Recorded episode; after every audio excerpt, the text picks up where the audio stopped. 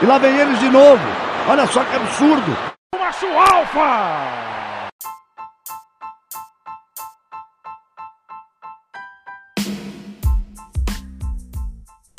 Solteiro não aparece uma. Mas tu fala que tu tá namorando, tu começa a andar com um anel no dedo, meu filho, parece que brota. Eu nunca vi isso na minha vida. Não sei vocês, mas aqui no, em São Paulo o pessoal é tenso nisso. É Brasil, cara. É no Brasil, na minha opinião. Um todo. Ai, e por aí, é de boa, Alex? Eu tô de boa. E é assim começamos mais um podcast do BBI Review a Resenha. Estamos aqui com meus queridos Guilherme, tudo bem, Guilherme? Sacomé, como que é? Calomé, desculpa, Calomé. É Colomé, cara, com O, com O de ovo. Colomé, Clolomé, nosso querido Clô. tudo bem, meu querido? Cara, firmão, tô muito feliz aqui. Acabei de chegar em Curitiba, onde eu moro. Tava em Santa Catarina, Videira, vendo meus pais. Queria, inclusive, mandar um abraço pros dois. São grandes incentivadores da minha pessoa, seja qualquer coisa que eu esteja fazendo. É, minha irmã também queria mandar um abraço, porque ela veio ouvindo o último podcast e dando, dando pitaco dela. Falou, também falou, tô muito sério, não sei o que, mandou me soltar. Queria mandar um beijo pra minha namorada também e um abraço pro meu cunhado, meu cunhado é gente boa, é Brunão, Brunão curte o Liverpool e curte São Paulo também. e também temos o Alex, tudo bem, Alex? A volta dos que não foram. É, Tá depois de uma ótimo. semana longe, né, Alex? Como é que É, tá as coisas? semana- Ah, cara, aqui em casa tá, tá tranquilo. É, as notícias aqui na EFL estão vindo quentinhas, quentinhas.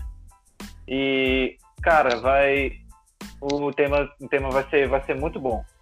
Mas o que tá rolando na EFL é, é muito bastidor, é muita coisa assim que, que tá todo mundo ansioso, querendo saber logo como é que vai terminar. E especialmente. E vamos começar com você mesmo. Semana passada tentamos ter atualizações da EFL, dei um pitaquinho ali, um pitaquinho com A, mas o especialista da, da, da ração do- da- dos campeonatos inferiores é você. E tá bastante agitado, né? Nossas ligas, eh, tá complicado também de se entender. Eu tentei explicar um pouco o conceito de pontuação que pode ser usado. Mas, enfim. O momento é seu, meu querido Alex. Conte-me mais. Não me esconda bom. nada. Então vamos lá. É, o, que, o outro modelo que estava sendo proposto era o ponto por jogo ponderado, só que o problema dele é que, é que praticamente é o seguinte: conta, conta muito desempenho do time fora de casa e dentro de casa. Faz os pontos por jogo em casa, faz os pontos por jogo fora e multiplica um por, no caso, são, são 20, se, se forem 24 times, você multiplica por 23. No outro, de fora, você também multiplica por 23 e obtém a soma essa é uma outra forma de obter, sem precisar contar aqueles jogos faltantes. Eu me dei conta disso quando eu estava revendo ali o, o vídeo. Pô, tinha um jeito mais fácil de, de explicar. Mas é isso.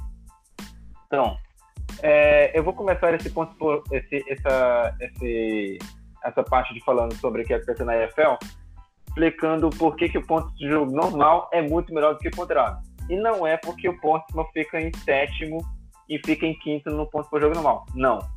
Porque, vamos lá. É, indo aqui para a Premier League, indo aqui num cenário hipotético onde a Premier League precise parar. Então, no ponto por jogo normal, o rebaixado é o Bournemouth, junto com o Aston Villa e o Norwich. Me corrijam se estiver enganado, mas nas duas últimas posições estão o Aston Villa e o Norwich. Mas aplicando pontos por jogo, o rebaixado passa a ser o West Ham, junto com Aston Villa e Norwich. E praticamente nisso aí fica simplesmente uma briga. Eu rebaixo o Bournemouth ou rebaixo o West? Fica, é, é o que poderia acontecer. E além disso, é, tem, umas, tem umas variáveis que, que, que não são levadas em conta. Por exemplo, o Brighton em Hove Albion, ah, os, os últimos jogos em casa que restaram para eles eram Arsenal, Manchester United, Liverpool, Manchester City e Newcastle. Só pedrada. E se você fizer o pontos por jogo em casa do, do Brighton, nessa Premier League, vai dar um pouco mais de 1.5. Deixa eu só é, confirmar aqui o cálculo para não pagar mico. Dois pontos e 1.28 de, de pontos, pontos, pontos por caso. Eu errei por uns 3 décimos aí, mentalmente, do que eu lembrava do resultado. Lamentável. Lamentável. Mas, multiplicando isso aqui pelos, pelos, pelos jogos que restavam, eram, eram 5. Então, estou praticamente dizendo que contra Arsenal, Manchester United, Liverpool, Manchester City e Newcastle, o Brighton vai conseguir 6,42 pontos. Nunca que isso ia acontecer. O Brighton ia levar muita predeira em casa, só se empatasse todos os jogos. Então, o pontos por jogo ponderado tem os seus defeitos. Por exemplo, é, é uma espécie de mandinar. Está dizendo que o Brighton vai, vai conseguir 6 ou 7 pontos contra tudo, todo esse de time forte. E também, é, também tem, tem o pontos por jogo normal ele também tem suas imperfeições. Claro, eu vou dizer, eu vou dizer uma coisa para vocês. Não existe, gente, modelo perfeito para um campeonato que precisou ser interrompido e vai ter que, que dar um resultado de alguma forma. Não existe modelo perfeito. Mas o ponto por jogo normal, que conta todo o desempenho que o time teve desde antes, não tenta fazer na, nenhuma previsão assim de como ele o time se sairia no resto dos jogos. É, o ponto por jogo normal é muito melhor porque ele leva o desempenho que o time já teve antes e não tem nada de, de, de fazer previsão ou, ou outras coisas. E, e, não é só a situação do Brighton, a situação pode também estar relacionada a, a, outros clubes. E, por exemplo, eles tiveram um desempenho ruim fora de casa, mas nos últimos jogos enfrentar times muito mais fracos poderia melhorar o, o desempenho. E vai lá o cálculo e diz que, que eles também perderiam para esses times mais fracos. Não, não é assim também. Então, pontos por jogo normal era realmente, é realmente a, a melhor metodologia para terminar essa temporada, se for preciso. E a FEL concordou comigo, porque no dia 21 de maio, há cinco dias atrás, eles levaram uma nota de como eles iriam querer que a temporada terminasse. Então, eu já adianto para vocês, a League 2, quarta divisão e todas as divisões abaixo é, não jogo mais. Não jogo mais. No máximo, playoff. Da sétima divisão para baixo, a temporada foi anulada, ninguém sobe, ninguém desce. Então, é, quinta divisão, os jogos não, não tem mais, mas ainda vão ver aí o que, que a IFL vai decidir. E isso pode determinar, por, por exemplo, a promoção do Barrel. Eu acho que a promoção do Barrel, que é líder da National League, vai acontecer. A única questão é se o Harold Gate, que é o vice-líder, também vai vir. Então, uh, o que a IFL recomendou foi o seguinte: é, continuar a temporada de 2019-2020 com o formato existente permanece sendo o curso de ação mais apropriado. Mas a diretoria vai aceitar que, assim, que tem circunstâncias que devem lidar para uh, o corte da temporada, para interromper a temporada.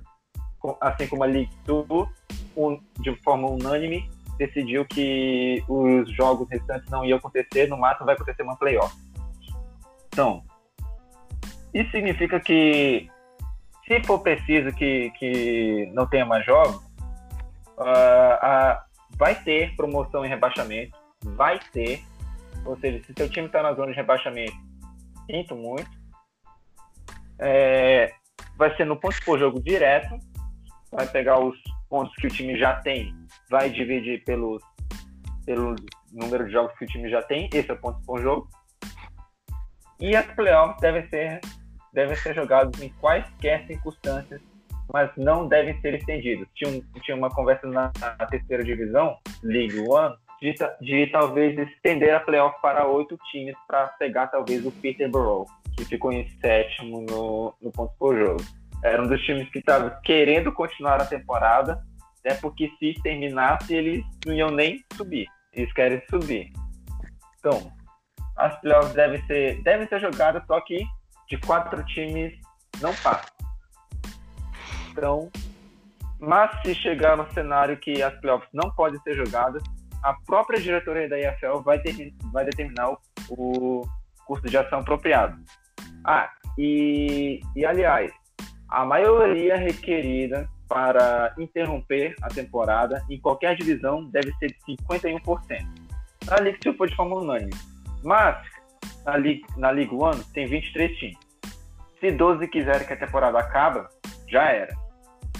Então, são seis que já declararam que querem que a temporada continue. Mas se o resto for contra, que provavelmente vai acontecer, então a League One vai sim terminar e no máximo vai ter umas playoffs.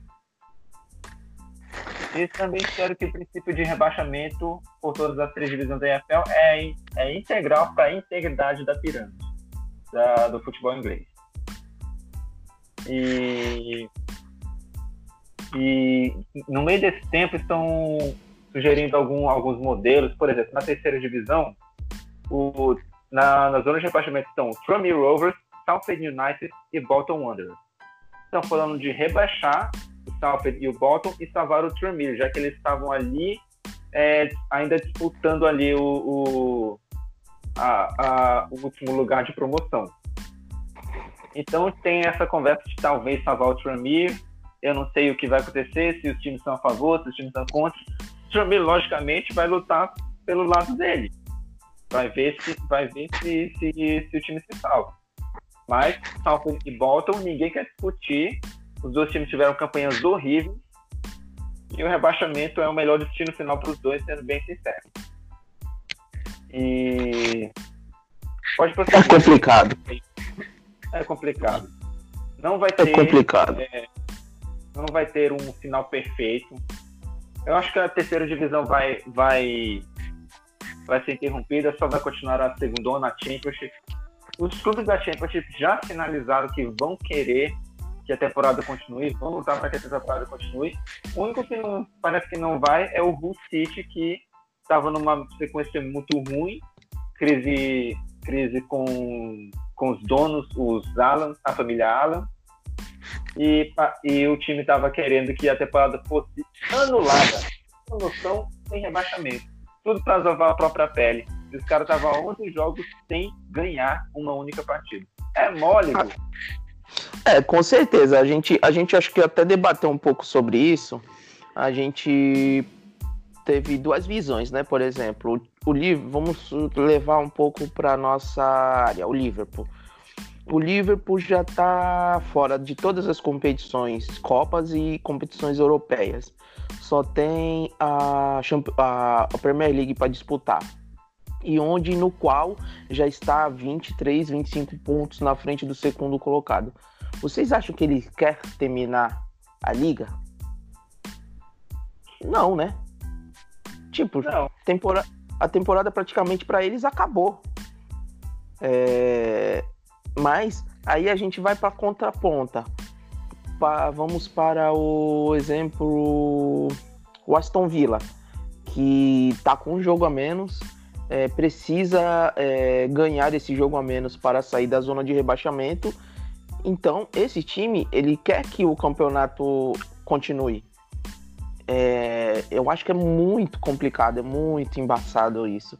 É, como eu falei na semana passada e venho falando, é, cada vez que eu começo a falar sobre assunto, eu acho que tem que ser de um jeito, mas eu acho que o que eles decidirem está decidido, vai, ninguém pode ficar chiando, sempre vai ter alguém que vai reclamar, sempre vai ter alguém que vai discordar, mas o fato que a gente estamos vivendo, numa, vivendo uma coisa anormal, onde a gente, por exemplo, está indo para nova industria, in- industrialização de tudo, é, um novo e-commerce está surgindo, é, estamos sendo obrigados a viver é, uma nova era, e essa era aí está sendo adaptada para o futebol, e todos têm que compreender o que tiver que ser compreendido, e quem não aceitar simplesmente vai ter que obedecer os desígnios lá de cima, né? seja o que a EFL é, falar, seja o que a Premier League decidir, vai ser o que vai acontecer. Mas eu, eu, eu, eu, eu não sei, eu, cada hora eu penso uma coisa e Você, Guilherme, já conseguiu pontuar alguma coisa sobre isso tudo? Então, eu, eu tô um pouco preocupado, assim, como torcedor do Liverpool, porque é uma temporada muito boa para ser jogada fora, né, cara? A gente tem uma, uma derrota só, que foi um 3 a 0 inapelável pro Watford. Mas aí quando a gente começa a pensar mais no lado justo, o lado humano da questão, é, começa a se tornar plausível, começa a se tornar entendível os caras cancelarem a temporada. Porque essa pandemia uma coisa que a gente não esperava, acho que não tinha nem nenhum tipo de regra, nenhum tipo de guideline. Assim, nada, nenhum tipo de procedimento dentro das, das regras da liga sobre como proceder. E pegou todo mundo surpresa. A gente fica muito, muito mais preocupado com a questão da saúde, da, da segurança, do que, que com o título, obviamente. É, seria uma pena se cancelassem, né? Mas eu, eu já vejo agora com um pouco mais de esperança que eu acho que vai acabar vão acabar fazendo fazendo os, os jogos finais. E referente a todos os outros times, cara, eu, eu acredito que eles também se eles pensarem da maneira mais justa, eu acho que todo mundo vai chegar na conclusão que é melhor cancelar a temporada. E se todo mundo realmente quiser continuar com a temporada, não, ainda temos pelo que brigar, ainda temos o que fazer, temos que jogar, eu acho que o melhor método de terminar vai ser focar em algumas sedes, como é que eu posso dizer assim, sedes, acho que sedes regio regionais e fazer os jogos que os, os, jogos que poderiam ser feitos nessas regiões. E, e o resto, acho que poderia acho que poderia ser dividido um ponto para cada um, porque o empate não seria um empate por WO, nenhum dos dois times vai aparecer. É uma situação completamente atípica e que a gente não sabe realmente o que prever, o que fazer. Eu, eu fico bem apreensivo até quando, quando eu lembro de todo esse assunto e também das coisas que eu leio. Li numa reportagem do UOL que o jogo da Champions League, Liverpool Atlético de Madrid, causou entre 40 e 45 mortes. E quando a gente vê que nosso time indiretamente espalhou o vírus e ajudou a causar essas mortes, é, pesa um pouco mais a ideia de você não continuar a temporada. Então, é muito complicado, é um assunto, assunto bem sério, alguma coisa difícil de se lidar. E eu acho que vão acabar. Eu acho que vão acabar cancelando a temporada, honestamente. Eu gostaria que não fosse assim, mas eu acho que vai, é o que vai acabar acontecendo. É, como, como eu pontuei eu um pouquinho antes de você falar, vão ter os que vão chiar. Por exemplo, um time que vinha numa ascensão muito grande, provavelmente ia terminar entre os quatro primeiros, era o Manchester United porque vem numa recuperação muito boa. O Bruno Fernandes caiu como uma luva no time. E você vê a ascensão deles ser brecada e eles tão, não estão em quinto, em sexto agora, não tô com a tabela em mãos. Mas tu vê que eles não estão na, na, na, na UEFA Champions League é muito ruim pela ascensão que eles vinham. Então eles vão ser contra isso. Mas é uma, eu, eu acho que é o mais justo para realmente, pensando em geral, termina a temporada do jeito que tá não tem rebaixamento, aí o que tinha que ser feito era ver é, a questão de, de quem vai subir, quem vai descer, ou se anula a temporada toda, mas aí é uma coisa injusta com o Liverpool, que fez uma puta campanha, vamos dizer, histórica, né? Provavelmente ia quebrar recordes e atrás de recordes. É... Perdeu só uma vez, vejam só, mas é complicado demais. Eu não. Eu, eu eu começo a conversar com vocês e eu não consigo ter uma dimensão, não só com vocês, em qualquer outros lugares. É muito complicado de fazer. O campeonato alemão voltou, né? A gente viu aí, não só o alemão, mas o campeonato tcheco, tá para voltar agora o campeonato português e outros campeonatos assim. Mas estamos tendo essa base que dá para jogar futebol. Agora resta saber se os jogadores vão ser estão vão estar sendo infectados ou não. É, a gente vai entrar para a segunda ter, segunda semana do futebol alemão. Então, a partir de cada da próxima semana nós iremos ter esse esse resultado sobre se está tendo pandemia, está tendo contágio entre os jogadores, né?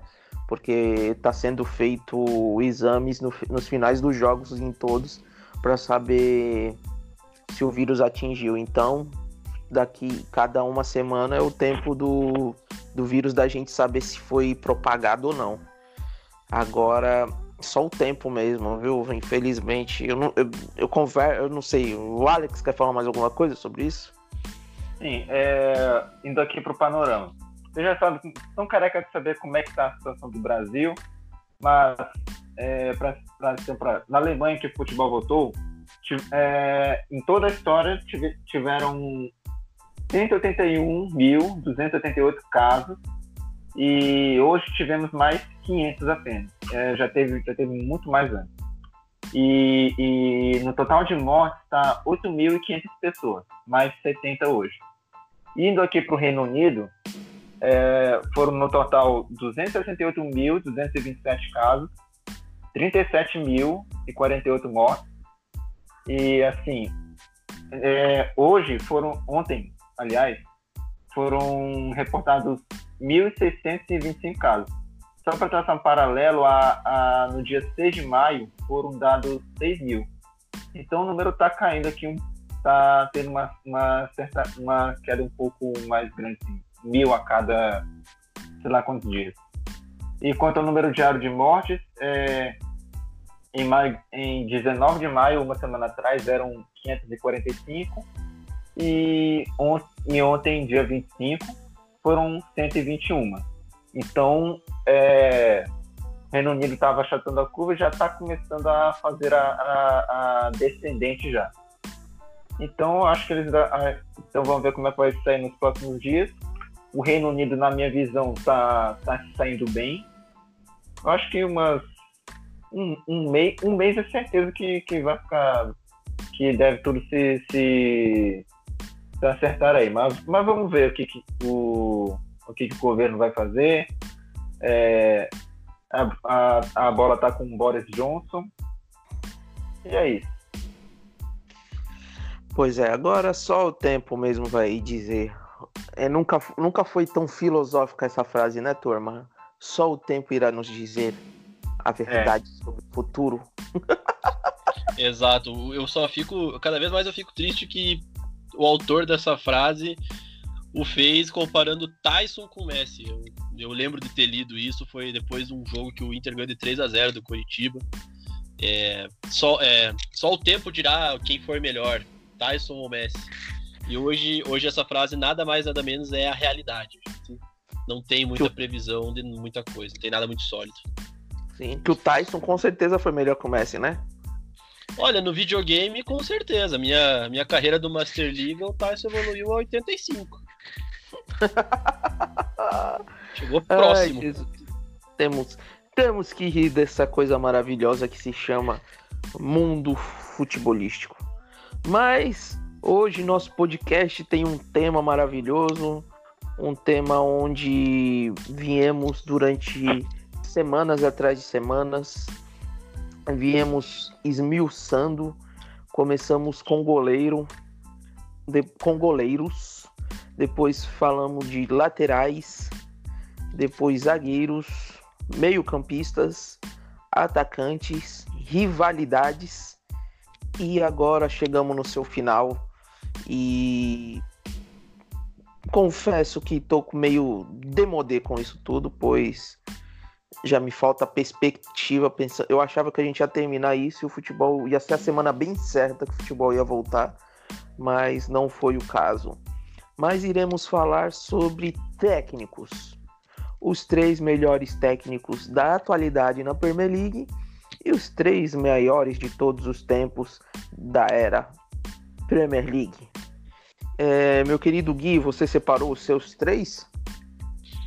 Eu separei, cara, e eu separei bem certinho os da história. Os da atualidade eu tô revisando as menções honrosas, então eu vou pedir só para Pedir, inclusive, que eu possa marcar cada escolha de cada um, né? E para fazer um placar geral final. E queria passar primeiro só os da história. Que na verdade foi uma, foram escolhas bem fáceis, vou confessar. É, daí ah, já passa a bola pro Alex depois para você, que tal? Eu, tu tá querendo mandar, é? Aham, uhum, mandar só os da história primeiro. Os da atualidade eu quero esperar para depois. Não, não vai mandar não, quem manda sou eu. É, tá bom. Fazer o quê? Vou tomar um negócio de assalto? Aí não dá. De, não, de boa, pode mandar, manda os seus aí.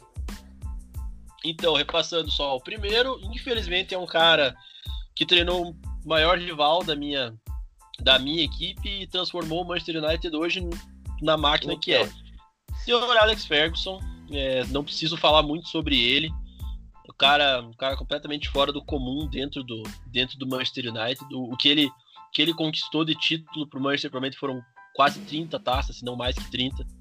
Listando aqui 13 Premier Leagues, 5 Copas da Inglaterra, 4 Copas da Liga, 10 Supercopas, que é o, o Community Shield deles, duas Champions League e dois Mundiais. Isso contando que o Intercontinental de 99, hoje a FIFA considera um Mundial. Então, só lendo esses títulos a gente pode perceber como o cara é influente e o cara é um dos maiores vencedores da história do futebol. Segundo, é o Arsene Wenger, que veio pro Arsenal do Nagoya Grampus. Eu, até hoje, olhando isso, acho estranho. O treinador francês saindo do Japão para treinar a maior liga do mundo. Na época, atualmente não era a maior liga do mundo, mas foi uma escolha curiosa. Que no final das contas se pagou. Três, Champions, três Premier League, desculpa. Um vice de Champions League, agagora que eu, que eu errei, já vou fazer ah, um gancho. Como eu queria Champions se fosse três Champions League, viu? Nossa, seria. Cara, teria sido teria sido uma baita marca na, na carreira do, do Wenger, né? É, sete Copas da Inglaterra e sete Community Shield também. O detalhe interessante é a Premier League invicta do Arsene Wenger, que foi um completo, completo absurdo positivo e que o Liverpool estava próximo de, de, repetir, mas acabou não repetindo. Ah, e... eu acho, acho que essa aí invicta, essa invicta aí, nunca ninguém vai conseguir de novo não, viu? É que depois dessa a derrota 3 a 0 do, do Watford mostrou assim que ser invicto é uma coisa realmente muito difícil, cara. Não, não, não tem muito por onde fugir, assim. Provou que é extremamente difícil ser competitivo não, mas... na, na hoje mais liga, melhor liga do mundo, né? Todos os méritos não, mas... Arsene Wenger. Não, mas a gente, se você olhar bem, o Liverpool, ele, a gente sempre batia muito na ponta que o Liverpool demorou demais para perder. O Liverpool hum. era para perder vários jogos. Vários jogos conseguiu escapar por causa que tinha um goleiro que salvava, que tinha os atacantes que salvava, mas várias vezes o Liverpool deixou de jogar bem, assim como o Arsenal, por exemplo, quando foi campeão invicto, me merecia perder jogos que ganhou. É meio relativo, mas dava a entender que o Liverpool não ia suportar muito tempo isso que estava acontecendo com eles. Mas desculpa te cortando, pode Exatamente. prosseguir. Não, não, o acréscimo, acréscimo foi bom. Eu concordo. Muitas vezes, muitas vezes o a gente percebe isso nos times campeões mesmo. O time vai ser campeão por causa, por causa disso. Joga mal esses jogos e ganha ou pontua ganha. igual. O time que joga bem em todos os jogos e ganha em todos os jogos é o time perfeito. Né? E isso é difícil. E a última acréscimo, cara, também é muito óbvio, é o português José Mourinho, que da lista é o único que ganhou títulos por dois times, que foi o Chelsea e o Manchester United. Pelo Chelsea também conquistou três Premier League, uma Copa da Inglaterra, uma Copa da Liga, um Community Shield. E pelo Manchester United ele conquistou apenas a Community Shield como título inglês, como um título da Inglaterra, no caso. E na verdade conquistou uma Copa da Liga também, perdão, e conquistou de maneira mais proeminente, em tese, a Europa League contra o Ajax. É, hoje está treinando o Tottenham, mas é um baita treinador. Ô Gui, posso te pontuar só mais uma coisa? Diga. Diferente do Mourinho e do, do Mourinho para os outros dois, enquanto os outros dois só treinaram uma equipe na Premier League, o Arsene Wenger treinou o Arsenal e o Sir Alex Ferguson só treinou o Manchester United, o nosso querido Mourinho ele vai para a terceira equipe, se eu não me engano, da ah, tá. é verdade, Premier League. É verdade. Então, Acho que esse ponto é até curioso de se ver. É, pela longevidade da, tanto do Wenger quanto do Ferguson nas suas equipes, né? Isso, e o ponto, o ponto do Mourinho acaba não sendo a longevidade, mas talvez o bom trânsito que ele tem é, dentro da liga, sabe? Ele pode ser considerado um, um técnico que treinaria qualquer equipe da liga pelo bom trabalho dele, pelo profissional que ele é. E eu, eu tinha dito antes que ele conquistou títulos por duas equipes inglesas apenas, mas ele realmente está na terceira equipe. O, não, não, é títulos, Tottenham. não. Eu só, quis, eu só quis dizer que ele participou de, por exemplo, de três equipes, de, de três equipes, enquanto os outros dois, assim, tipo, só treinaram uma equipe, né? Então. Sim, sim, faz, faz diferença, é até, faz, é faz sentido a comparação. dele mesmo, né? Não, talvez, por exemplo, se eles tivessem Sim. saído dos seus respectivos ti times, talvez ganhassem por outras equipes, que não foi o É. caso, né? E uma coisa curiosa que eu pensei agora também é que o Mourinho, dos três que eu citei, é o único que tá em atividade. O Wenger, E acho que pode estar em atividade, atividade mas tá desempregado, né? É, o Wenger, se eu não me engano, agora ele é comentarista Uhum. e cuida da Premier League, eu acho, alguma coisa do- que ele tem um cargo na Premier League, não lembro do que é. O Alex, lembra, Alex? Não lembro, não lembro. Mas é alguma coisa assim, eu, eu acho que ele é alguma coisa. não- me- ou é da Premier League ou é da FIFA, agora eu não lembro. Não, não vem a menção na cabeça. E o Ferguson se aposentou mesmo. Enfim, até teve problema aí de saúde, mas graças a Deus agora parece que está tudo bem, né? Porque infelizmente a idade chega para os nossos queridos vovozinhos. E- 78 anos, cara. Tá, tá pra frente já. É, e o nosso querido Mourinho ainda está em atividade, nosso Special One. Muito. Ainda tem muita lenha para queimar ainda. E você, Alex, qual os teus três técnicos da história? Cara, eu, pior que eu botei na, na ordem exatamente igual do o Sir Alex Ferguson, pra mim não tem outro. Esse é o cara que, assim, na, na Premier League e no Manchester United existe um antes de Alex Ferguson e depois de Alex Ferguson. Imagina, o Manchester United antes dele tinha só sete campeonatos ingleses. Depois sai de lá com 20 e com status de time com mais campeonatos ingleses. Então ele, ele mudou completamente o patamar que o Manchester United tinha. Além de Champions Leagues heróicas, campeonatos mundiais, é, dois mundiais, se não me engano. É, quem, é, em 99, que- quem assistiu não esquece aquela virada histórica para cima do, do Bayern de Munique. Chegando até o final do jogo, estavam perdendo de 1 a 0 Que por sinal hoje é aniversário daquele título. Exatamente. Então, o Alex Ferguson, ele mudou completamente o, o que era o Manchester United de lá pra, de lá pra cá. Por isso ele merece ficar no, na primeira colocação. E em segundo lugar, Arsene Wenger, porque ele fez o que nem Alex Ferguson conseguiria. Alex Ferguson, ele, ele mudou completamente o patamar de, do, do clube que ele, que ele treinou até a sua aposentadoria em 2013. Mas o Wenger fez algo que eu acho que não vai ter mais ninguém que vai conseguir. Tipo, se não conseguir, se o Liverpool, esse Liverpool que era uma que é, um, que é uma verdadeira máquina, não conseguiu, é, eu acho que ninguém consegue mais. Arsene Wenger. Ele é, construiu a, a base sólida para criar o- o- os invencíveis do Arsenal.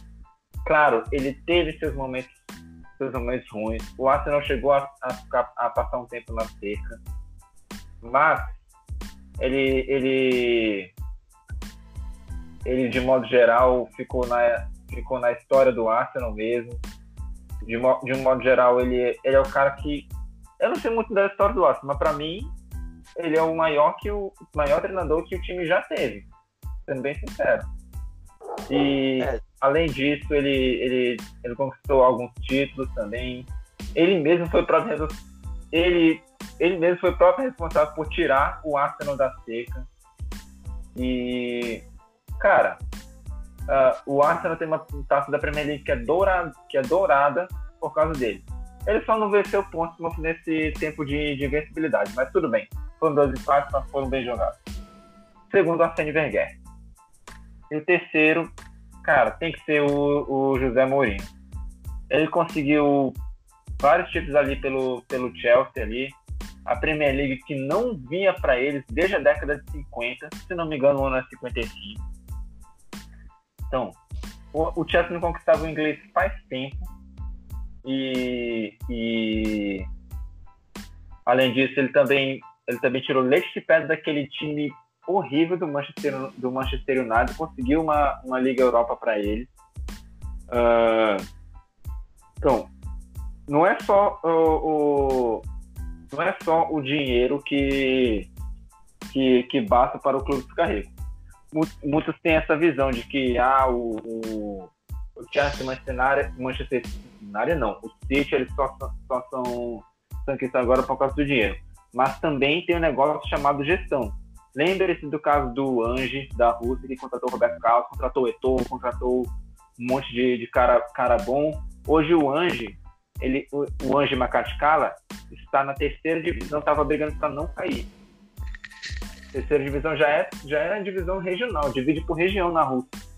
E Makatskala, e hoje Makatskala está agora na terceira divisão. Não tem essa base sólida, só, só botaram o dinheiro, vai lá, contar esse cara e pronto, vamos brincar de, de modo carreira. Só penso que é assim, não é assim. É... Então, além da infraestrutura que o Abramovich é, colocou no Chelsea para botar eles num, num, num nível que fosse muito um outro patamar, exatamente, no nível comparado aos aos outros que estavam bem solidificados, que é, são Arsenal, Manchester United e Liverpool. É, José Mourinho foi lá e, e, e, tinha que ter alguém competente para o cargo de técnico, saber quem era o cara certo na hora certa. E José Mourinho foi o cara que fez isso. Então ele parece, para mim, ele fica na terceira colocação. E eu... se quiser depois eu falo os ataques também. Eu, é, eu não tenho também muito como fugir, não, mas eu vou. Realmente, o Arsene Wenger e, e o Sir Alex Ferguson é, são incomparáveis é, em questão de técnicos. Não, não tem nem como eu brincar, falar, ah, não vou escolher esses dois, porque esses dois não tem alguma, alguma interrogação, não. Eu acho que boa parte da liga ser o que é hoje deve-se a esses dois. Eu já falei isso em outro podcast, em outros podcasts, já cansei de repetir. Se a Premier League é o que é hoje, o sucesso que é o que é hoje, dá para dizer que é por simplesmente por esses dois caras, o Alex Ferguson e o Arsene Wenger. E, e só tentando te entender ali um pouquinho sobre a sua história do Arsenal, o Arsenal foi um time, o meu querido Alex, que era considerado o patinho feio. Vamos dizer assim, era um time que jogava aquele futebol inglês que todos temiam, de jogada aérea, de bola pro alto, chuveirinho. E desde a chegada do Wenger, esse futebol esse planejamento mudou. O time mudou da água para o vinho, vamos dizer assim. O time deixou de ser aquele time que era retranqueiro, que só jogava bola para o alto, que era muito rigor físico, violento, passou a ser o time que jogava mais bonito. Passou a ser um time que tinha um refinamento, é, vamos dizer, que até hoje tem. pode questionar o que for no Arsenal, mas tu sabe que o futebol do Arsenal é sempre esse futebol, toque de bola, controle de bola, sempre tem jogadores leves, enfim. Esse foi o principal mudança do Arsene Wenger no nossos queridos Gunners. E o Sir Alex Ferguson, enfim, é, ele é escocês, enfim, vem de muitas eras é, no Manchester United, inclusive alguns relatos de algum do próprio Matheus, que não pode participar do podcast, ele até falou que o grande feito do, do United foi não ter mandado o Alex é, Ferguson embora, porque as suas primeiras campanhas deles pelos Red Devils foi pífias. É, se fosse, por exemplo, no Brasil, ele não teria ficado, mas enfim, deu certo, porque passou. Três derrotas seguidas estava fora. Ah, Passaram-se os anos e todo mundo percebeu que o nosso querido Sir Alex Ferguson foi fundamental. Esses dois nomes. Mas o meu terceiro, eu acho que eu coloco dois nomes. Eu posso pôr dois nomes? Assim, vai ser diferente. Eu acho que vocês vão até concordar. Manda aí, manda aí, tamo curioso. Beleza, e fica até a menção ah, honrosa. É, um, é, um é, é óbvio, o outro vou, vou deixar vocês pensar um pouco mais. Um é o Guardiola. Eu acho que o Guardiola ele merece pelo simples fato de ele sempre foi muito questionado por qualquer lugar que ele passasse, porque ele se autocolocou assim. É, pelo que ele fez no Barcelona, principalmente, depois ele fez no Bayern de Munique e, e tem feito no Manchester City. Mas pelo fato que uma coisa que caracteriza muito, que eu acho que o Guardiola só vai ter essa dimensão quando ele ganhar uma Copa do Mundo e quando ele se aposentar. Ele ganhando uma Copa do Mundo, eu acho que, sem dúvidas, eu acho que ele vai ser considerado o maior técnico da história do, do futebol. Porque o que, o que ele faz com as equipes dele, é, o nível, faz jogadores ruins é, virarem bons. O que o, por exemplo, o que ele fez com o Sterling, e outros jogadores é, é, sensacional. Então, eu acho pelo trabalho, sabe? Pela qualidade de trabalho. Claro que o Mourinho tem mais títulos, tem mais importância que o José Mourinho na própria Premier League.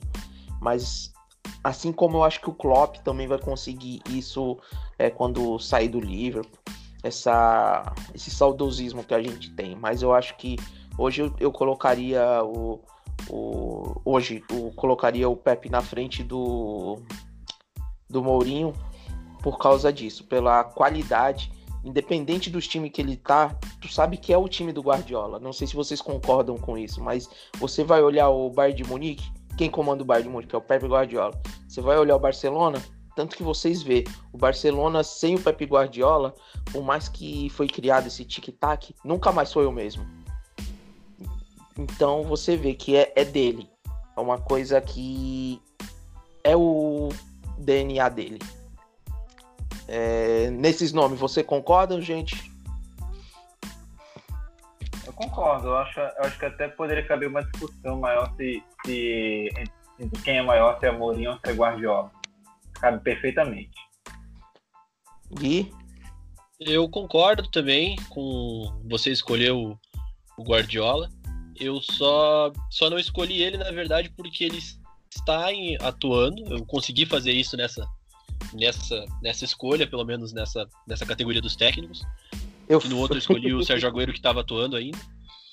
E eu concordo que faz muito sentido, cara. Esse, esse debate, esse debate é muito bom e eu, eu ainda acho que vai.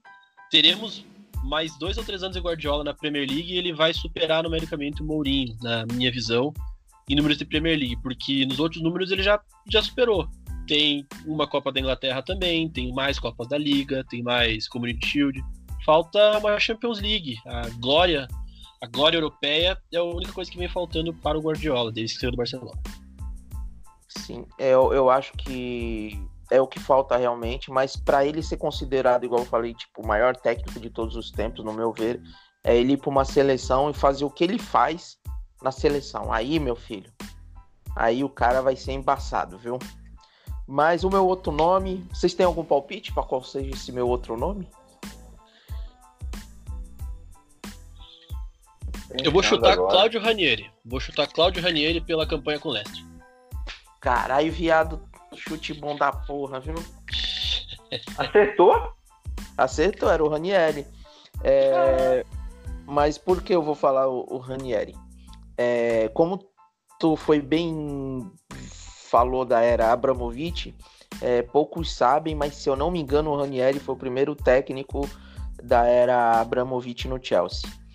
Ele treinou aquele Chelsea que tinha o Crespo no ataque, que tinha Good Olsen no ataque, se eu não me engano. É, então, ele pegou. Primeiro era. Era. Abramovich, né? Aquela era pré-Mourinho, onde o time conseguiu uma semifinal de UEFA Champions League, é, foi o Ranieri. E o Ranieri, assim como a gente tinha falado em off do Roy Rodson, ele é outro técnico que conseguiu alguns bons, alguns bons, vamos dizer assim, alguns bons resultados fora da, da Inglaterra. Mas o Ranieri, muita gente tem raiva dele, eu acho que vocês devem saber por quê, que é pelo fato de ele não gostar de brasileiro, né? Não sei se vocês sabiam disso. Ele não gosta de brasileiro. É... Ele não gosta. Ele Eu já tinha ouvido falar, na verdade. Sim, ele, ele foi o causador do. Na época da Inter de Milão, do Roberto Carlos ter saído da Inter e ter ido para o, o Real Madrid. Inclusive, os merengues agradecem ele até hoje sobre isso. E, enfim, com outros jogadores também. E, e pela campanha com o Leicester, né, gente? Não dá pra, pra falar, não. Cara, aquela, essa campanha do, com o Leicester foi espetacular. Mas não foi só a campanha. Foi toda a história que foi envolvida nossos queridos Foxes. De pegar um time recém. É, tipo, conseguir pegar o time que tava à beira de cair de um campeonato. Conseguir permanecer com esse time no na Premier League e depois no ano seguinte levar o time à glória eterna que os torcedores dos Foxes têm. É, então eu acho que essas minhas. Eu ficava com essas duas menções honrosas por terceiro lugar. Claro que o Mourinho, o Guardiola, o Klopp, é, tem muitos técnicos na frente, o Pochettino, enfim, é, o Pellegrini, muitos técnicos têm menções honrosas e, e têm até bons trabalhos melhor que o Ranieri nessa Premier League. Mas eu acho que esses dois assim tinham que ser lembrados. É, alguém quer fazer mais alguma menção honrosa? Eu tenho menções honrosas preparadas para os técnicos da atualidade. Da história, eu acho que você foi bem preciso ao, ao trazer o Ranieri, porque o cara está no panteão dos campeões, né? Isso, isso vai ter que ser lembrado para sempre. Por exemplo, Steven Gerrard e Rafa, Rafael Benítez não, não tem uma, uma Premier League. E Claudio Ranieri tem, com o Leicester, que é o detalhe chave que faz ele figurar nessa, nessa, nessa lista uma era que onde o, talvez foi o maior pico de futebol inglês teve, ele conseguiu ganhar com pico que eu falo de audiência, que foi quando deu boom, tanto que o Leicester ganhou muitos seguidores por causa desse boom que deu. Mas vamos, vamos uhum. falar de atualidade. Eu quero ver a atualidade. Primeiro eu vou pedir para vocês mandar os três nomes, depois a gente vem com as menções honrosas, pode ser? Pode ser. Fechou. Então, quem quer começar? Quer começar você, Alex, e depois vem o Gui para dar uma invertida? Pode ser uma boa. Beleza, beleza. Tá de boa. Pode mandar bala. Então, cara, é... em primeiro lugar, eu vou botar o Pep Guardiola. Eu sei que poderia botar o Jürgen Klopp. Para falar a verdade, o Jürgen Klopp ficou aqui na liderança por um bom tempo. Mas depois dar, é, pensar um pouco, dar uma, uma revisada. É, eu acho que acho que o Pep Guardiola ainda é o, o, o rei que está no trono. E o Jürgen Klopp é, é um cara que, que tá querendo destronar ainda.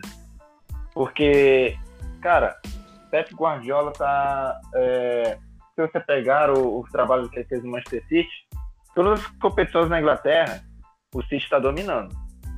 E assim, é, eles estavam querendo até ganhar o, o, o, a EFL Trophy, que é aquela check trade, leasing.com, troféuzinha, essa coisa. Ainda queria que o time do Sub-21 ganhasse aquele torneio. Ele ainda reclamou porque ele mandou os reservas para o Burton Albion e com isso o, o, o Manchester City Sub-21 teria que mandar outros mais reservas ainda é, para aquela Copa. E o City foi eliminado daquela Copa. Mas também, aquilo ali não é lugar para vocês. Aquilo ali é, é, é, a nossa vez de brilhar, não é a vez do Manchester City, não. Enfim, o Guardiola, você vê a, a sede dele que ele tem pelos títulos. Tudo que é título, ele, ele, ele tá querendo. Por mais é, difícil que seja tentar conquistar tudo, ganhar tudo ao mesmo, ao mesmo tempo. E Jürgen Klopp vem em segundo, porque ele fez do, do, do Liverpool uma máquina que não ganhou na temporada passada porque tinha o Pep Guardiola que foi que conseguiu mais pontos. O Liverpool, acho que naquela temporada tem a melhor campanha de um vice-campeão, acho que é 92 pontos. Melhor campanha de vice, você tem 92 pontos, mas não ganha a Premier League. que teve outro que foi, que foi mais ainda. Eu Então, segundo o engano, Jürgen. Se eu Oi. não me engano, eu acho que o Liverpool, com essa pontuação, ele tinha sido campeão em quase todos os outros campeonatos. Exatamente. Pois é, e foi vice. Então, o Jürgen Klopp, ele, ele começou, a ganhar, começou a ganhar os títulos pelo Liverpool agora, ia conseguir a Premier League sim, mas aconteceu o que aconteceu. E uma coisa que eu não gosto, eu não gostei foi o desprezo dele pela, pela, pela FA Cup. Isso também levou um pouco, eu levei um pouco disso em conta. Porque ele, ele nem, nem, nem, por, nem por mandar pelo menos reservas, mas, mas mandou as crianças para jogar. Aí E É pagou o preço de que tomou de. 5 do Aston Villa, né? mandou as crianças para. É, aquilo foi na EFL, mas na FA Cup ele também desprezou. O, ó, é, desprezou a FA Cup, desprezou a EFL Cup, querendo só a Premier League. Aí ele falou, não, dá, cara. Entre escolher um que quer ganhar, que quer ganhar o, o que der para ganhar, entre um que só tem foco em um torneio, só- dois, porque seria a Premier League e a Liga dos Campeões. Eu vou escolher quem? O cara que, que, que quer, ganhar o, quer ganhar o que for possível. Então, primeiro Guardiola, segundo Jürgen- o Jürgen Klopp. Me perdoem, me perdoem Costa, me perdoem torcedores do West que estiverem vendo, mas eu fico com essa impressão. A FA Cup é uma, é uma competição tradicional demais para ser desprezada desse momento. Em terceiro lugar, esse terceiro lugar é bem discutível, mas meu terceiro lugar é Brandon Rodgers, treinador do Leicester City. Ele é outro que está tirando leite de pedra daquele time. Na verdade, acho que é mais o mérito dele de trazer os caras certos, os caras certos. Contratou James Madison, é, tinha em seu elenco Jamie Vardy. Cara, Vardy de novo vo- voltando aos holofotes do, do futebol inglês. Esse time tom- le- é, acabou com o Southampton com- por 9 a 0 Cara, eu, eu acho que só por isso eu, que, eu, eu ia querer botar ele no primeiro lugar, mas eu tenho que ser, tenho que ser justo botar ele em terceiro. Mano, Vai 9 a ser- 0 em cima do Southampton. Mano, eu, eu fiquei, eu fiquei. Nunca fiquei tão, tão alegre, risonho. Eu queria, eu queria abraçar todo mundo. Eu queria. Calma aí, Alex, calma aí. Ó. Deixa eu fazer uma pegadinha aqui. Tá aí, Gui? Cadê o Guilherme? Tá aí? Tô ouvindo sim, atento, Tá ouvindo, alto né? e tranquilo. É, tu entende um pouco de futebol inglês, né? De rivalidades? Cara, é o que o pessoal diz, eu, concor- eu acredito nos boatos que falam. Mas tu sabe qual é o maior rival do Southampton? Cara, a última vez que eu vi era o Portsmouth. É, agora tu sabe por qual time o Alex torce? Deve ser o Portsmouth. Exatamente, meu amigo. Ele tá em Cara. glória. É, pense numa garota feliz. Quando a... Não. ah, meu Deus. Termina, Alex, antes que eu fale besteira. Meu amigo, eu, eu assisti o, o jogo inteiro daquele 9 a 0 Foi um espetáculo, um espetáculo de Deus. Cara, eu ainda tinha um outro, um outro evento pra ir. Cara, eu fiquei alegre, rindo, rindo o tempo todo. Era evento de igreja. Acho que o pessoal tava pensando que eu tava no reteté, como, como dizem. Meu amigo, Vale. o Brandon Rodgers, ele, é- ele é incrível. E, e, tipo, claro que na temporada seguinte ao título do Leicester não teve, não teve mais aquilo ali de disputar o título, de voltar a disputar uma competição europeia. Mas o Brandon Rodgers estava entregando isso de novo ao, ao time do Leicester City, porque é uma gestão do time que é, que é fantástica. Não se abalou com a morte do, do, do Vichai. Pelo contrário, o filho dele continuou, o- continuou muito bem o legado do, do tailandês. E, cara, Brand- Brandon Rogers é um, é um cara incrível. É o- e eu posso esperar para a próxima temporada que com certeza o Leicester City vai estar nessa Champions League. E para quem testemunhou aquela temporada de 2015-2016, Andrea Bocelli cantando antes do jogo, do- quando iam entregar a taça pro Leicester. Meu amigo, aquilo, aquilo é um conto de fadas, cara. Eu, eu olho o escudo do Leicester City e já, já, já vem aquela ópera na minha mente. Aquela voz do Andrea Bocelli, eu- esse cara canta muito. E, e eu faço menção rosa aqui a Nuno Espírito Santo, que é o treinador do Calma, Wolverhampton. calma com as menções honrosas, calma, calma. Calma com É. as menções honrosas. Tá bom. Que eu tenho uma surprise. Meu Tá querido bom, Guilherme. Meu querido Guilherme, e os seus nomes melhores técnicos da atualidade? Eu vou só, só pegar o gancho do que ele falou referente àquela goleada. Eu tenho, tenho um amigo, cara, um amigo, amigo próximo que estava morando em Portsmouth e não, não tinha nada a ver com os dois times. Ele gosta do Manchester City, mas ele tava sem nada para fazer e foi nesse jogo, cara. Foi nesse jogo e viu todos os gols, comemorou, se divertiu, deu risada. E ele ele estava, ele estava morando em Portsmouth. Como o jogo era próximo, ele foi também. Ele estava estudando em Portsmouth, se não me engano, era, era um mestrado em logística. Abraço aí, Bice, seu Ah, maluco. lá, lá, e lá, aí, lá, cara, tem cidade Cara, de Porto, é bem- é bem disso, né? Portsmouth é muito bonita. Eu também, também tive a oportunidade de estar lá. E ele me falou que foi uma das coisas mais vergonhosas que ele já viu na vida dele. Torcedor do Southampton saiu chorando. É, parecia torcedor flamenguista, coxa branca, qualquer torcedor brasileiro na crise. Esse é um cara que você vai gostar de, de conhecer. E eu tenho simpatia também pelo Leicester, mas não pelo treinador, porque eu não sei, eu poderia fazer um podcast único xingando o Brandon Rodgers. Mas vamos falar É, de coisa boa, disso. que importa é o que interessa. Eu ia falar, eu ia mencionar isso que o Brandon Rogers ele tem mas tu, por que tu não sente raiva do, do Gerard que escorregou lá, velho? Ah, cara, essa, essa já é bem mais simples. O Gerrard, ele, ele Eu escorregou sei, eu sei. simplesmente porque ele errou. Isso é normal. Só que ele sempre foi um ídolo do time. Então você não vai ter raiva do ídolo do time. Agora o Brandon Rodgers, por mais que ele tenha sido sabotado pelo comitê de transferências, ele foi um técnico que deixou a desejar. Então a gente. A maioria dos torcedores brasileiros acho que odeia o Brandon Rodgers. Torcedores do Liverpool que são brasileiros. Beleza, segue aí, Gui. Então, beleza. O ranking da atualidade, pra tentar ser um pouco mais rápido, que eu tô tomando bastante o ponto. É, eu não ranqueei Nossa, eles por ordem, mas também vou citar Pepe Guardiola e, e o Klopp, são realmente dois, dois caras que é chovendo molhado. Os números do Guardiola são importantes, já, já citei eles. Tá no terceiro clube da carreira dele, a quarta equipe, que treinou o Barça B. Vai fazer 50 anos ano que vem. Jürgen Klopp, bem consagrado no Borussia, fez um trabalho de sucesso, já tem três títulos no Liverpool, depois de seis anos. É, quando se aposentou pelo mais, virou treinador e conseguiu fazer o time subir da, da Bundesliga 2 para 1. O time era muito pequeno, hoje tem uma estrutura bem sólida graças ao trabalho do Klopp.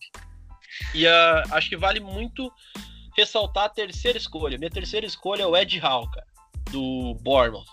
Também um treinador com passado de ex-jogador e quando precisou se tornar treinador, houve uma conversão direta, ele se aposentou no Bournemouth por lesões e tornou, se tornou treinador. Conseguiu salvar o Bournemouth do rebaixamento na quarta divisão quando eles começaram com menos 17 pontos porque estavam devendo grana, cara. Ele conseguiu salvar o Bournemouth na última rodada, ganharam de 2 a 0 fora de casa do poderoso Swindon Town. E fora uma curta passagem pelo Burnley, ele só treinou o Bournemouth. Tem 42 anos e direto ele é especulado como o Meu sucessor do, do Southgate na, na seleção inglesa. Eu acho um, acho um treinador muito bom. Foi campeão da segunda divisão com o Bournemouth também. E pra mim, não. Eu acho que é o próximo, assim, a bola da vez para assumir a, a seleção inglesa, os, os Three Lions, como se diz. De- Deus te ouça, Deus te ouça, que eu, eu, eu, a minha pátria de futebol que eu torço é a Inglaterra, então Deus te ouça, porque o Southgate tem um trabalho um trabalho muito bom, não vou falar, não, não posso negar, mas ele é muito defensivo. Ele tem um material bom para utilizar e dá raiva, viu? Concordo. Concordo mesmo. Eu acho que ele faz algumas escolhas, algumas escolhas duvidosas e dá pra se dizer que a Copa de 2018 foi, foi um bom trabalho para ele marcar a história dele na seleção. Mas eu já faria a troca depois dessa Euro. Ah, eu acho que se a gente eu acho que se a gente tivesse outro técnico, a gente tinha ido para a final da Copa do Mundo, viu? É bem possível.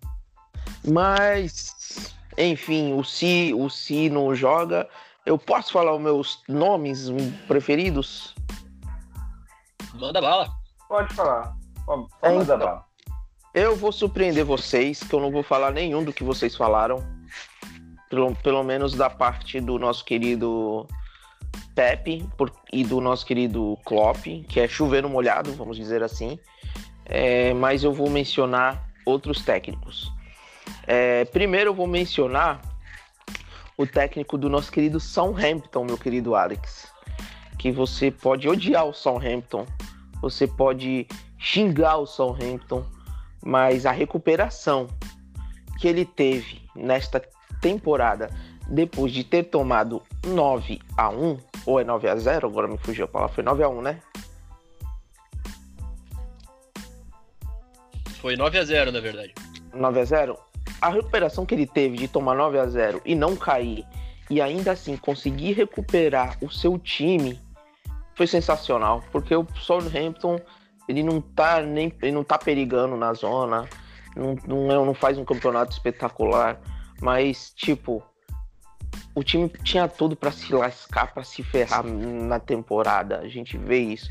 Um time que toma 9 a 0 Claro que é uma coisa atípica, mas ele não tomou 9 a 0 de qualquer time, ele tomou 9 a 0 do Leicester, que cá entre nós, por mais que tivesse uma boa temporada, estava no momento ímpar, um momento sonar do, da temporada, mas o, o Leicester não tem futebol para meter 9 a 0 em nenhum time da Premier League, diga-se de passagem. Então, o meu técnico pela recuperação no campeonato é o Ralph Hausenthal. É isso o nome, se eu não me engano? Vocês têm a pronúncia melhor? Hasenhuttl. Hausenthal. O nosso querido Klopp, como Klopp, é, como que o pessoal chama ele? Klopp, Sui, Klopp dos Alpes, né? Que ele é da Austrália. Austrália não, da Áustria. Então, ele é o meu primeiro técnico. Não digo que é o melhor técnico, mas eu digo que ele é o top, o top, né? Outro técnico que eu vou falar aqui é o técnico que o, o Alex tem paixão pelo clube. O Alex, vamos dizer assim, foi o único cara que apostou nesse time e realmente a gente tem que dar a maior palmatória. O Chris Wilder, o que ele fez com o chefe do United nesta temporada também é sensacional. É espetacular, porque o time de longe foi o time que menos investiu no campeonato. O time manteve, vamos dizer assim, é, o seu futebol e, o, e os seus jogadores da Championship para a Premier League. Então, o que ele fez foi sensacional. Eu não sei se vocês concordam, mas foi sensacional. Então, eu acho que é outro nome que tem que estar no top 3. Tirando tirando tudo que já aconteceu no- na, na temporada. Eu acho que com certeza ele tá marcado. Essa temporada é, é marcada pelo nosso querido do United. E o terceiro nome, vocês querem chutar? Querem chutar? Eu vou me ausentar dessa. Já acertei duas vezes. Acertei o time que o, que o Alex torce e acertei o Ranieri. Vou deixar essa pro Alex. É, tenta chutar aí, se acertar eu vou falar. Vai que ganha o É. Fantástico. Não no Espírito Santo. Não, É, Gui. Xandai. Xandais. Ele mesmo. É, eu, eu não, não ia acertar. Não ia chutar ele. Não acertaria. É assim, por que o Xanda, o Xan, o Xandais? Mano, o que eu falo do Chris Wilder, eu posso falar que o, o, o Xandais tá fazendo com o Burnley há, há muitas temporadas, há três, quatro temporadas. Ele tira leite de pedra desse time. É impressionante o que, que ele faz para manter os Clarets na Premier League. Os- o, o Burnley era para ter caído faz tempo, mas ele consegue manter. Aquele Wood no ataque é sensacional. Aquele. Ah, esqueci, agora fugiu o nome. Eu ia falar e me deu um branco. Qual o atacante lá também do Burnley? É o.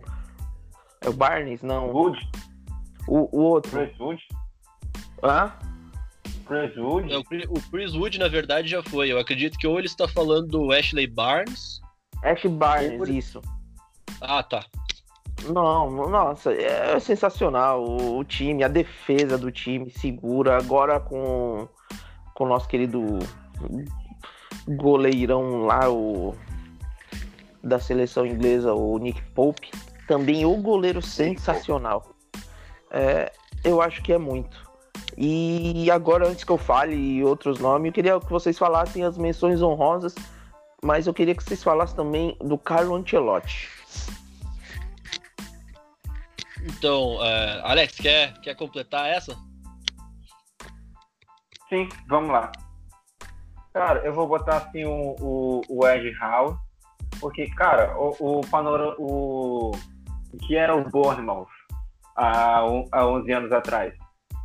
Há 11 anos atrás, o Bournemouth tinha perdido 17 pontos na quarta divisão, tudo por causa de problemas com problemas financeiros. Era um time que estava fadado a cair para a quinta divisão. O, o Ed Howe ainda não era o treinador. Mas o, o Bournemouth teve uma campanha boa e conseguiu escapar. Conseguiu escapar do rebaixamento. E dali para cá o, o Bournemouth conseguiu um, um- um dono ali, é, é algum russo que esqueci o nome. Mas esse é, não, não é nenhum Mikhail Antonov, esse russo presta e conseguiu levar o Bournemouth ao, ao patamar que, que eles estão agora. Então, o Ed Howe ele é parte funda- fundamental do, do time. O Bournemouth tem um estádio aqui de, de 11 mil espectadores. O Ed o Ed Howe estava mantendo esse time do, do jeito que dava. Ele conseguia trabalhar com, com, com trabalhar muito bem com os recursos que tinha. E O Alex, é o, Max, o Maxis Demin? é esse mesmo. Ah, beleza. Então, é, o Ed Howe, se a Premier League acabar agora, o, o que está o que tá mostrando aqui é que o Bournemouth vai ser rebaixado por um saldo de por uma diferença de um gol no saldo de gol. Porque estava em 27 pontos está o West Ham com, com menos 15, o Arsenal menos 17, Bournemouth menos 18. Eu acho que vai ser muito triste é, se o campeonato inglês parar e o Bournemouth tiver que se despedir dessa, dessa maneira. Então, Já- eu boto o Ed Howe. Ótimos trabalhos na. Ele fez. Não essa temporada, porque talvez tenha sido conturbada um pouco, mas ele fez ótimos trabalhos também. Assim como eu falei do. Do Shandaish, também pro Ed Howe é outro. Então, o outro, o outro que eu vou citar vai ser o Chris Wilder, que eu tava, que realmente eu tava comprando a ideia dele desde o início. Quando a gente tava fazendo aqui as previsões da Premier League, quase todo mundo tava colocando o chefe de United para ser rebaixado na lanterna. E eu, eu comprei a briga de que eles não iriam, não iriam nem brigar para cair. Talvez até pudessem brigar por, por vaga em competição europeia. Dito e feito, o Chris Wilder tá tirando, é, estava tirando leite de pedra. Não é, não é tirando leite de pedra exatamente. Acho que o, o método do Chris Wood é mais ou menos o mesmo do Brandon Rodgers. É saber quem eram os caras certos e conseguir contar com os caras certos. O Sheffield United praticamente tem um time inteiro que é do Reino Unido. Um ou outro ali é, é de nacionalidade di- diferente. É, o Wendell Stevens, que é meia esquerdo, ele é da Irlanda e é convocado para a seleção da Irlanda. Ah, o outro que eu vou que eu que eu vou citar é Nuno Espírito Santo. Dito e feito, ele fez o ele o Wolves tinha, tinha um projeto muito grande de voltar na primeira divisão e, e começar a ter sonhos europeus. Dito e feito, ele está fazendo. Estava com uma boa participação na, na Europa League e estava novamente brigando pra, por, por, por competição europeia. Então, o Nuno Espírito Santo merece essa, essa menção honrosa, na minha opinião. E quanto ao Carlo, ao Carlo Ancelotti, é, eu acredito que, que- ele, ele. Você pode ser fazer um paralelo com a Fórmula 1? Pode, tu nem gosta. Ah, também, você também gosta? Beleza. Então, é a mesma coisa do Jean Todt, Jean Todt quando, quando ele chegou na, na Ferrari em 93. Um time com, com uma má gestão, com um monte de carro ruim. Eu acho que ele tem esse potencial para fazer o Everton é, deixar de ser o time que apanha de, um, apenas um é do lado azul de Liverpool que fica apanhando direto do lado vermelho. Eu acho que, eu acho que o Ancelotti tem, tem esse potencial. É, mas, sim, cara, é, é, tem, tem muita coisa ainda para se acertar. Roma não é construída em um dia, vamos todos lembrar disso. Roma não é construída em um dia. E além do mais, tem a concorrência de potenciais times emergentes aqui. Tem o Newcastle, tem o Wolverhampton, tem o Leicester City, tem o Sheffield United com o Chris Wilder. Cara, tem muito time com muito potencial. Então... Meu, a então, próxima temporada da Premier League vai ser sensacional. Vocês não têm noção. Exato. O, o Arsenal liberando dinheiro. É curioso também o Arteta, a implantação de futebol dele, que é bem parecida com a do nosso querido Pepe Guardiola. O Pepe Guardiola, o, o Klopp, é, o Everton, o Newcastle, gente, como você disse bem, Alex, se esse dinheirama entrar e os caras que eles falam que vão trazer vierem mesmo, vai ser sensacional, vai ser espetacular. Mas vamos passar por as menções honrosas do Gui antes que esse podcast vire mais outro podcast, porque a gente já tem meia hora de gravação e temos mais meia hora, mais 40 minutos de gravação agora. Estamos mais ou menos 70 e poucos minutos de gravação e a gente precisa dormir, né? É, verdade. é, e Gui, suas menções honrosas, Gui? Então, nós estamos chegando, estamos chegando já no final desse, dessa música do Faroeste Caboclo. E as minhas menções honrosas são, são exatamente as que vocês fizeram antes. Chris, Chris Wilder passou apenas por quatro times, passou seis meses, no, seis anos, na verdade, no poderoso Halifax Town e depois foi ao Oxford United, onde passou outros dois, outros seis anos. Chegou ao Sheffield em 2016 e com orçamento reduzido conseguiu dar uma segurada no, uma segurada boa nesse no time esse ano e está buscando vaga para a competição europeia. Hoje figura na sétima posição da Premier League, isso contando a, a Premier League já pausada, né? E a outra, a outra menção honrosa é realmente para o Nuno Espírito Santo. Eu, eu acho que vale a menção porque ele é um treinador com pouquíssimo tempo de carreira. Ele só, ele só treinou quatro equipes, né? E conseguiu dois vices das Copas em Portugal, treinando o poderosíssimo Rio Ave, 2013 e 14 e foi campeão da segunda divisão inglesa em 17 e 18 com o Wolverhampton. Tem um trabalho muito sólido e acredito que seja um técnico para se, se olhar com bastante carinho para o futuro. A única justificativa que eu vou ter que dar para o nosso ouvinte é que eu não gosto do Rodgers e por isso eu tive que eu não considero votar ele como um dos melhores treinadores da atualidade. E eu também tenho um carinho pelo Ed Hall, porque eu acabei visitando a, cidade também tive essa oportunidade. Mas eu não vou conseguir votar o, no, no Rogers, eu não, vou, não votaria nele nem para eleição de condomínio, nem para síndico. Perdão, mas tô sendo até um pouco, um pouco honesto demais. Faz parte ser saudosista nessas horas de raiva. Exatamente, a saudade, a gente tem saudade até da raiva que passa.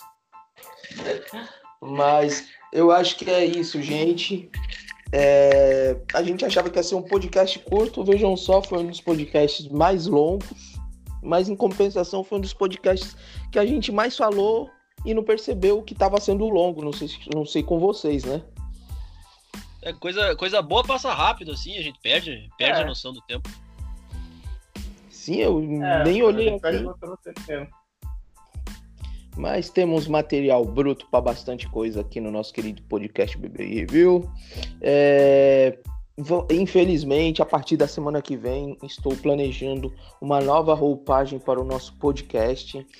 É, devido a isso tudo, eu vou antecipar o que a gente ia começar só na próxima temporada. Então, vai vir um podcast reformulado, com novo nome, com os integrantes ainda mais lunáticos.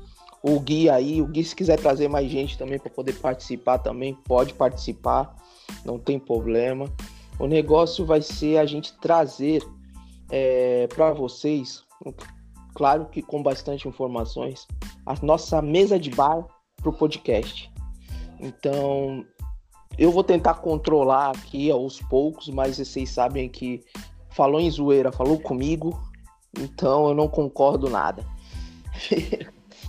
mas espero que o pessoal gostem. Vai ser a mesma pegada do BBI Review, mas como diz aquele tem um carinha que fala, o Dudu Camargo, né? É, podcast novo, com roupagem nova. Então, vamos vir com BBI Review, vamos vir com The Pub BBI. É isso mesmo, pasmem. The Pub BBI está vindo aí. Espero que todos gostem. Meu querido Alex, meu querido Guilherme, muito obrigado pelo podcast de hoje. Espero que vocês tenham gostado. E na próxima semana que vem, deixar um encontro marcado aqui. Mas eu não sei qual vai ser o tema. Eu vou surpreender vocês. Durante a semana eu vou falar. Mas muito obrigado, Alex, pela sua volta linda, maravilhosa. Muito obrigado. É, era notícia que estavam. Eu louco, louco dar. E Cara, vamos, é, vamos esperar a próxima semana, como tudo se, se desenrola. Vamos torcer para que o melhor, a melhor decisão seja feita. É isso. Você também, meu querido Gui, muito obrigado. Espero que volte. Bem, se voltou depois da primeira vez que participou, é sinal que gostou da doideira, porque quem não gosta não volta, né? É, exatamente. Além, disso, o time que tá ganhando não se mexe. E voltei aí num, num bom humor, um misto de alegria e ousadia. Poder trazer alegria pro meu povo. O básico do básico do futebol brasileiro e poder falar mal do Brandon Rodgers é uma coisa que sempre me enobrece e exalta o coração. É, não, é só pra, é só pra, ficar, pra não ficar batida como que é. Ô, Alex, um técnico que você odeia, que é horrível. Técnico que eu. Cara, agora pra pensar, eu só, eu só penso no, no meu time. É, recentemente só penso no Rich Barker, cara. 2013, 2014, treinador do Ponte. O, o, o, o, objetivo era subir de temporada, só que esse cara era tão arrombado, o cara respondia mal à imprensa, respondia mal à imprensa local, xingava jogador, o time brigava para não cair. Quando a gente demitiu, o time entrou numa sequência de vitórias. Por que será? Eu nunca vi o Alex falar arrombado. Também nunca ouvi isso, mas, porra, foi engraçado. e você, meu querido Gui, é Brandon Rogers, né? Ah, podemos ficar só com, só com o Brandon Rogers mesmo. Se eu começar a falar dos técnicos que eu odeio, é, vai ficar no Brandon Rogers. Ah, eu odeio o Arsene Wenger e ao mesmo tempo eu amo o Arsene Wenger. Então, gente, muito obrigado e até a próxima. Valeu, Falou. eu, tamo junto. Tchau, tchau.